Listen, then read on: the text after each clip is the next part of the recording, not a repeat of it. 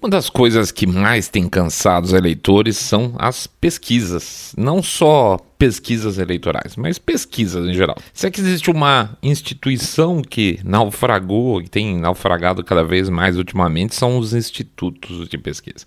Aqui no Brasil, isso ainda me parece até mais complicado do que lá nos Estados Unidos, porque lá pelo menos você tem uma grande quantidade de dados para trabalhar, a gente, por exemplo, aqui, e chegar a algumas conclusões, apesar dos institutos de pesquisa.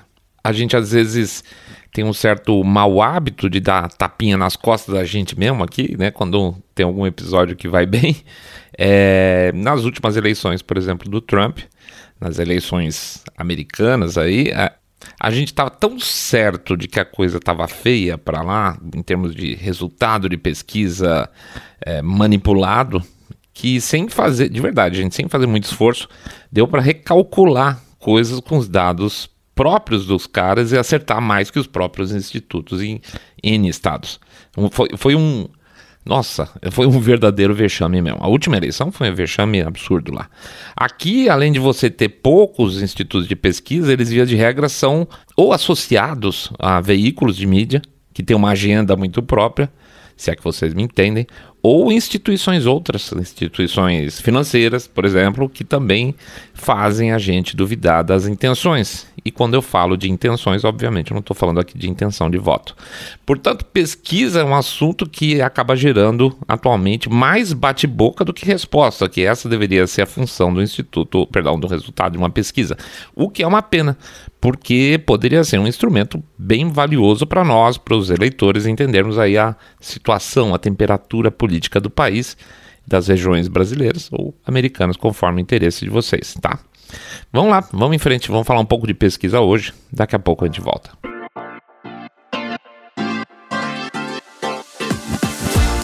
Saindo da bolha. Menos notícia, mais informação para você.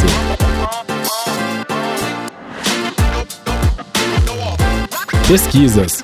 Podemos ou não acreditar? Bem-vindo ao Saindo da Bolha, esse é o nosso episódio 132. Isso, 132 e a gente vai fazer o nosso jabacito expresso antes. Vou pedir uma desculpa para vocês que a gente hoje ia fazer o nosso agradecimento aí aos, aos nossos doadores. Primeiro episódio do mês, geralmente o último, a gente gosta de fazer isso. Mas não esqueci de puxar os dados aqui, o Mr. Way tá olhando torto para mim. Então vou, prometo que é, no próximo episódio a gente vai fazer o nosso agradecimento especial, tá? Citando os nomes que a gente faz questão absoluta de fazer. Então a gente vai pedir também o quê? Porque vocês passem, quem não fez, passar lá no site www.saindabolha.com.br, clicar no botão follow this podcast, ou seguir a gente no Spotify ou demais plataformas de podcast. Pede também para seguir a gente lá no YouTube, né? Dar uma clicada, num like, no sininho para ser notificado, fazer um comentário. Melhora para a gente em termos de algoritmo. É, pede também para vocês, por favor, fazerem o famoso boca a boca sarado, contanto que vocês estão acompanhando um podcast cabeça direita limpinho, supimpa aqui, detesta o politicamente correto. E finalmente, acabamos de falar de doação, vamos falar de doação de novo. A gente vai pedir para vocês, quem puder, por favor, acessar aquele nosso Pix, que a gente vai deixar o código sempre quando a gente tem um episódio novo, ou o QR Code lá no YouTube também, quando tem episódio, tá? Ajuda pra caramba, evidentemente, não preciso nem, nem dizer isso. E a gente gosta de transmitir para vocês uma sugestão que veio dos nossos próprios ouvintes, que a gente agradece demais, inclusive, pela sugestão. Um real por episódio, um real por episódio ajuda a gente pra caramba, vocês não põem uma fé. Então, lembrando, gente, pingado, não é seco, tá? Muito obrigado por tudo aí. Vamos para frente. Vida que segue. Contextualizando. Sim, a gente aqui acredita em pesquisa, tá? No nosso caso, a gente tem que acreditar, né? Até porque a gente tem tomado muita decisão profissional importante em cima de pesquisa, tá? Então, elas funcionam. A gente sempre teve possibilidade de manusear dados que a gente recebe de pesquisa de nossos clientes, que a gente, ou que a gente pede eventualmente até, e as respostas são super fundamentais aí para tomar decisões importantes em termos de mercado, de precificação, de qualidade de produto, satisfação de produto, e, e não só grandes pesquisas feitas por institutos, mas pequenas pesquisas que a gente faz também pequenas amostras que mostram realmente um, um retorno do quem está do lado de lá consumindo o produto, tá? Então, pesquisa é, é, é, uma, é uma ferramenta muito importante, tá? Então, é exatamente por isso a gente é, resolveu falar um pouco sobre o tema. A gente teve, por exemplo, só lembrando, teve pesquisa na faculdade, né? Na faculdade você também tem aula de pesquisa, por sinal eu, eu, eu quase bombei em pesquisa, porque eu, eu tenho que confessar para vocês que eu não sou um cara muito pontual às vezes, né? E no dia da, da minha prova, da segunda prova mais importante de pesquisa, eu cheguei atrasado, eu quase tomei pau na época. Mas eu não sou ruim desse negócio, não, tá? tá? Consigo extrair bem bons dados aí a partir de pesquisa. Então, no geral, pesquisa é um assunto que interessa muito a gente. Então, eu queria quebrar, começando a quebrar um certo tabu. É muito comum as pessoas falarem: ah, putz, eu nunca fui entrevistado. Você já foi entrevistado? Eu não fui entrevistado. Será que esse negócio existe? Não existe tal? É, não é exatamente esse o ponto. É, as amostras para você fazer até um, um, um, levantamento grande não precisam ser muito grandes, não também. Você não precisa falar, é, eu quero saber a opinião de um milhão de pessoas. não preciso falar com 100 mil, longe disso, tá? Qualquer uma amostra bem feita, com trabalho científico bacaninha, você pega lá duas mil pessoas, você tira respostas super boas, tá?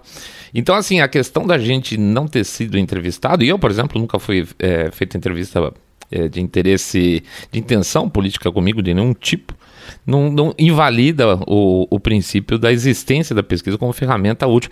Tanto que a, a, a, gente pode até falar que os candidatos usam de pesquisa, que obviamente não são as pesquisas que vão chegam nas nossas mãos, né? Eles têm pesquisa de verdade que funciona.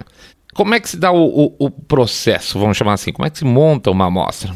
É, você você vai ter que, a partir do momento que você vai estabelecer aquilo que você quer saber, é, aquele assunto tem determinado interesse para determinado perfil de pessoas. E você vai ter que ir atrás desse perfil de pessoas para perguntar para eles. Não adianta perguntar, ah, qual o próximo carro que você compraria se a pessoa não tem carta, por exemplo, ou se ela detesta carro. Então você tem que fazer uma amostra que seja compatível com a resposta que você esteja. Isso não significa é, que você está distorcendo o resultado, significa que você quer saber a informação das pessoas que te interessam para aquele determinado resultado, certo? Se você tiver uma, fizer uma pesquisa ampla, vamos dizer, ah, que time de futebol você torce, sei lá, na Bolívia, vai dar, ninguém torce para futebol na Bolívia, mas é no Brasil. Mas agora se for na Bolívia vai funcionar direitinho, certo?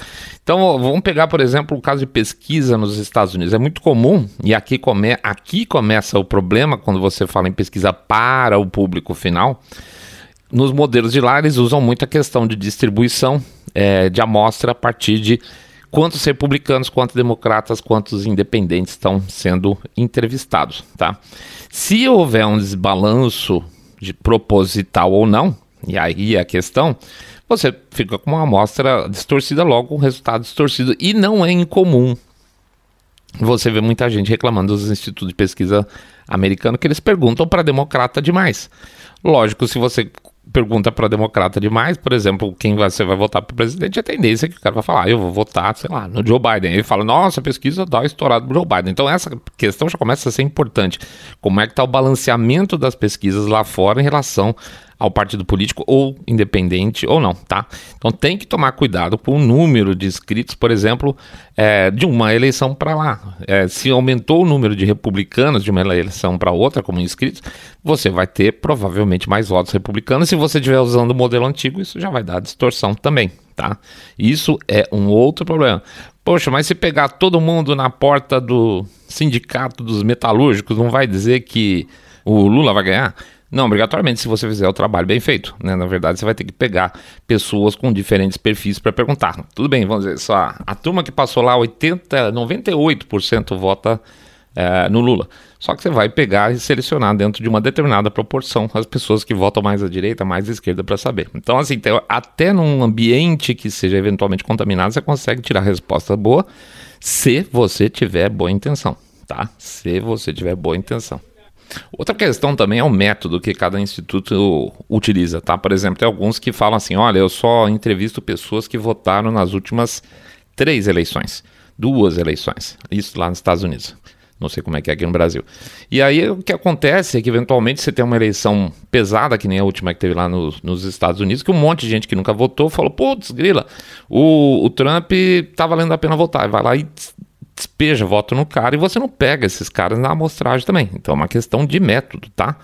É, você tem que criar um método e você tem que acreditar neles. Tem que ter cojones de verdade imaginar que aquele método que você criou tá certo. Tá? Outra questão é disparidade de resultados. É, eu vi uma pesquisa feita pelo jornal, é, sei lá, X, é, no site dele que deu 90% de votos a favor do Bolsonaro ou 90% de votos a favor do Lula. Aí não rola, obviamente, porque não é pesquisa, é enquete, o cara vai lá na internet, qualquer um tem o viés do próprio leitor, etc. Isso aí não, não, tem, não tem trabalho de fazer a amostragem correta, então não vale usar isso como argumentação. Ah, eu vi lá no site do, sei lá, do Bolsonaro que 90% das pessoas, 90% seria baixo, é, 90% das pessoas votaram no Bolsonaro. Isso não serve para nada. A amostra também pode levar a em consideração certas segmentações, vamos chamar assim, de proporcionalidade entre homens, deve geralmente, entre homens e mulheres, é, faixa etária. E aqui tem um outro ponto importante, tá? É, se você, primeiro, óbvio, se você não fizer uma proporcionalidade correta, você vai ter um problema na, na resposta da pesquisa. Mas eu já vi muito jacu, principalmente jornalista, utilizando esses dados para tirar a conclusão que não pode, tá? E não raramente dá errado. Vamos supor, por exemplo, que a, a pesquisa tem 3% de margem de erro e uma amostra, sei lá, de 2 mil pessoas. Tá, 2 mil pessoas bem feitas, tá? Vamos dizer que a pesquisa foi feita direitinho. É, para ficar num recorte legal, então vamos supor que eles usaram lá 50% homem, 50% mulher, e 25% dessas mulheres têm mais de 55 anos. Aí o sujeito faz o quê? O, o cara que vai analisar. Ele pega o recorte, mas não os números absolutos. Então ele fala: olha, as mulheres com mais de 55 anos têm um comportamento tal, tal e tal, segundo a pesquisa. Não obrigatoriamente, tá? Porque a amostra para esse público, eh, se você for pensar, vamos dizer, era 2 mil pessoas, né? No geral. 50% homem, 50% mulher. Vai ter mil mulheres. 25% dessas mulheres têm mais de 55 anos. Vai ser 250. Pronto. Você não consegue mais tirar o comportamento de todas as mulheres território, território nacional com uma amostra de 250. Então a margem de erro definitivamente não é mais 3%. E o cara fala isso com a boca cheia. Não, olha, analisando aqui as mulheres, os homens, a formação, etc. Então o cara não sabe o que ele está analisando e ele está analisando assim como se fosse especialista, tá? A não ser que ele tivesse acesso à amostra, vamos dizer assim, ao, ao conjunto da amostra e consiga, dentro desse universo, um número significativo, balanceado, para as mulheres com mais de 55 anos. Senão tá errado, tá? Tá totalmente errado. Às vezes o cara do instituto nem errou, tá? E aí eles falam, poxa, mas o instituto errou. Não, mas é o cara, o imbecil do jornalista pegou a tabela de resultados e saiu falando bobagem. Tem que tem que esse extra aí para piorar também de que quem analisa fala bobagem.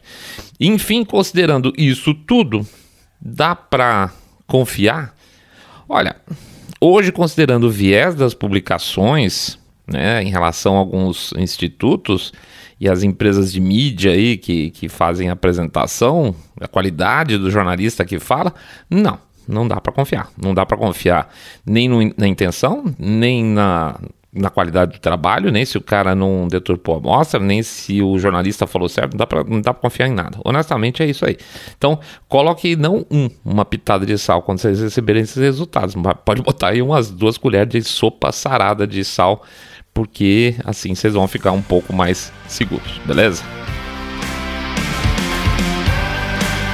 Coloque as barbas de molho. Não tem, não tem como não colocar um chapeuzinho de alumínio aqui, porque nos últimos anos, se o candidato ou o analisado, vamos chamar assim, não obrigatoriamente o candidato, o fator analisado não estiver do lado progressista, as chances de aspas, erros são sempre muito maiores, tá? Erra-se muito mais contra o conservador do que contra o progressista. No máximo, quando se erra uh, para o progressista, se erra para mais. Quando se erra para o lado conservador, se erra para menos. Vamos pegar Trump em 2017, tá? Às vezes a gente esquece, porque parece que já faz mil anos, mas não pode esquecer essas coisas, gente. Faz cinco anos só, né? Quando o Trump ganhou a eleição lá atrás, a, a, onde ele foi presidente, a reação da imprensa foi o que? Da imprensa foi o quê? Foi de choque. Lembra dessa história? Que os jornais falaram, nossa, meu Deus, que coisa incrível, o Trump ganhou. E, e, e foi expressão geral, né? A Hillary era barbada, assim, até a véspera.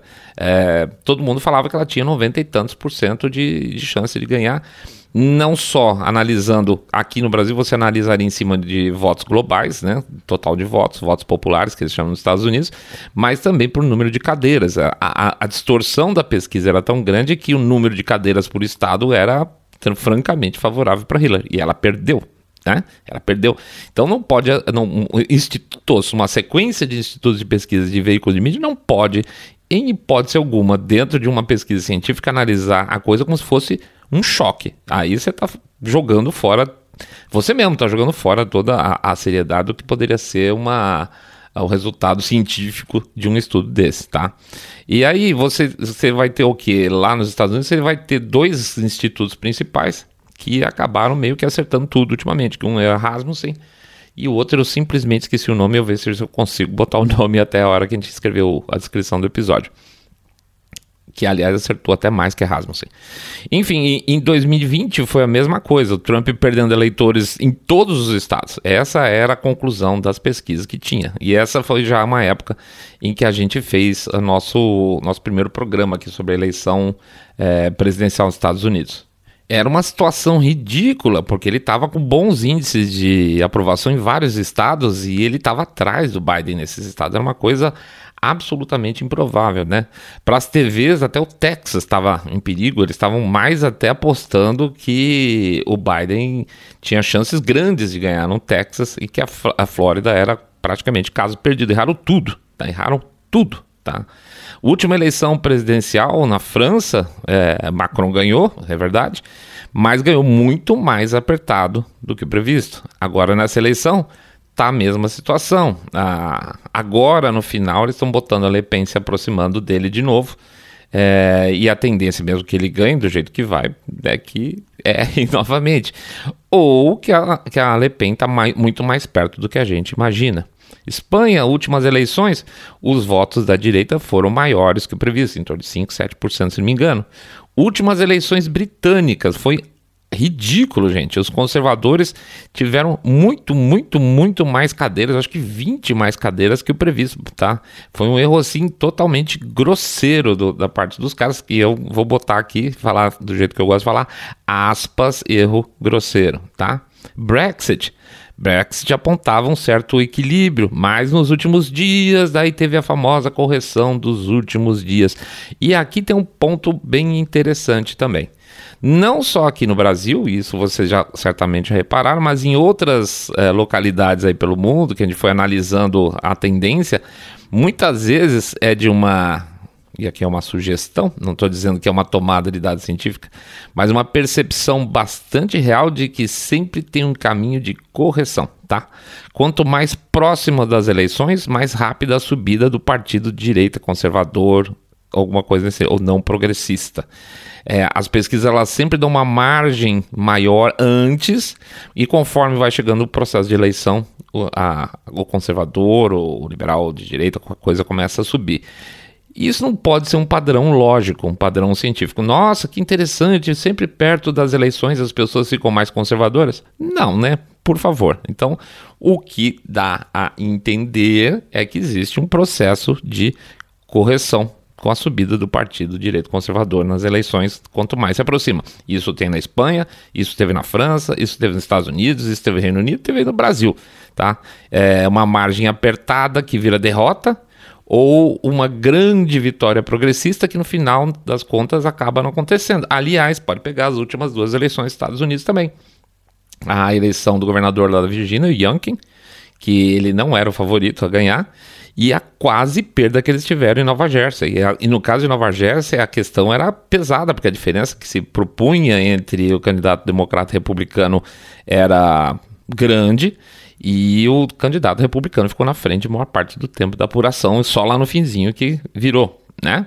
Então, assim, não é uma coisa que você possa falar assim, ah, aconteceu uma vez ou outra. Tem acontecido com frequência. Isso então leva a desconfiar o quê? É, que os resultados. Mas é, então também, não precisa nem falar. Até coisas simples, vamos dizer assim, como o tapa na cara, agora recente do Chris Rock, virou pesquisa. E, e, por sinal foi essa, foi essa pesquisa que acabou levando a gente a pensar em fazer esse episódio aqui. A matéria dizia o seguinte: a maior parte dos americanos ficou do lado de Will Smith. Né? Primeiro, foi só aspas, uma pesquisa de internet.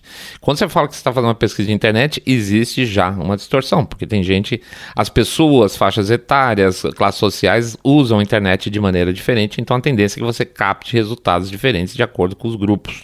Isso já é uma distorção. Segundo, os dados mostram variações etárias meio complicadas de sair batendo martelo, que os americanos ficaram do lado do Will Smith. Tá? A pesquisa não mostrava também margem de erro nenhuma, em nenhum momento a gente conseguiu ter acesso. Qual era a margem de erro? Aí. Então, na verdade, tem mais cara de enquete não científica, mas o cara joga lá na, no jornal dele como se fosse verdade absoluta. A gente já recebeu, e isso é uma coisa maluca, teve uma época uma aspas, pesquisa que dizia que no ambiente de trabalho publicitário, que é a nossa área de atuação, algo, eu não vou lembrar exatamente porque faz algum tempinho, mas 70% das pessoas já tinham sido assediadas. Olha isso, gente. É ridículo, até porque o número de mulheres no setor é, é um setor que tem mais homem que mulher, tá? As mulheres são mais, tem mais na área de marketing e o homem mais na área publicitária. Seria meio que de um jeito que 70% todo mundo, desculpa falar, mas todo mundo come todo mundo, né? É, não faz sentido estatístico. Você fala que 70% das pessoas são assediadoras, significa que os assediadores também são assediados, porque você é mais de 50%, certo? Não faz sentido estatístico nenhum. Aí chamaram essa turma que fez essa pesquisa, chamou um estatístico, um estatístico, não matemático, até para tentar provar que o que eles tinham falado é verdade. Por quê? Porque o pessoal da nossa área conhece, sabe ler uma pesquisa um pouquinho, pelo menos, né? Se você não for mal intencionado e falar, ah, é isso mesmo, aqui é todo mundo tarado, é, o cara olha a pesquisa, que é o material que foi dado pra gente, e fala assim, isso aqui tá esquisito. Então chamaram um matemático para analisar, e o matemático é ficou saindo pela tangente e tal, mas ele não podia falar que é verdade porque senão pega, era mentira, porque senão pegava mal. Ele, fechou com a conclusão de que eram números preocupantes, mas que não havia comprovação estatística, ou seja, era uma coisa que era basicamente propaganda transformada em pesquisa para é, convencer o pessoal do nosso mercado que todo mundo aqui é tarado. Enfim, gente, muito cuidado, tá? Pesquisa funciona assim. Pesquisa é uma ferramenta muito importante é, mas como tudo nesse mundo depende do caráter de quem de desenvolve, depende do caráter de quem publica e depende do caráter de quem analisa. Tá? Então, assim, é, não é questão de chegar para as pessoas com, com forma de argumento e falar assim: eu não acredito em pesquisa. Não, pesquisa é uma coisa importante, pesquisa é uma ferramenta útil. O que a gente tem que não acreditar é quem fez, quem analisou e quem publicou, só isso. Mas assim, a pesquisa como ferramenta é fundamental, tá? Tanto que pode ter certeza, a politicaiada tem acesso a pesquisas muito melhores que as nossas, beleza? Então, vamos para frente, vamos achar aí, vamos fuçar as nossas pesquisas por aí afora e na medida do possível informar vocês com base de dados mais realistas aquilo que a gente estiver levantando por aqui. Não a pesquisa que saiu para ser publicada aí, falado pelo William Bonner à noite. Tá bom? Grande abraço para todo mundo, muito obrigado pela presença. Vamos lá para frente fazer o nosso jabação. Pedir para vocês entrarem lá no site, quem não fez ainda, www.saindabolha.com.br, clicar no botão Follow this podcast ou seguir a gente no Spotify, Podcast Addict, Google Podcast, Apple Podcasts. Pede também para vocês acessarem o nosso canal no YouTube. Por favor, segue lá, dá um likezinho nesse episódio, é, clica no sininho para receber notificação e aproveito também para pedir para vocês darem, darem um share desse episódio nas redes sociais, que a gente está sendo escondido, obviamente. Pede também para fazer o boca a boca sarado, contando que vocês acompanham o podcast Cabeça Direita Limpinho, supimpa, que detesta o politicamente correto, e picareta fazendo análise de pesquisa. Finalmente, também pede para anotar o nosso endereço do Telegram. Anota aí, bit.ly com y barra telegram e bolha, bit.ly com y barra telegram e bolha. E, finalmente, nosso chororô financeiro pede também para vocês fazerem uma doação no nosso Pix, que a gente deixa o código na, nas postagens e deixa o QR Code lá no YouTube. 1, 2, 5, 10 reais, 1 milhão de reais, 10 milhões de reais, isso tudo vale a pena. Um real, gente, pingado não é seco. Um real por episódio, gente, pingado não é seco. Tá bom? Vão lá, fim de semana, descansem um pouco, comam feijoada, sei lá, vão passear com o cachorro, façam o que vocês quiserem da vida, dá uns abraços na patroa. Robson Apolônio, meu garoto, faz o seguinte também, você especificamente dá um abraço caprichado na Vanusa, tá bom? Fiquem felizes, Fiquem saudáveis. Vocês sabem que o que a gente quer é que vocês fiquem todos muito, muito mais super, super bem. Saindo da bolha.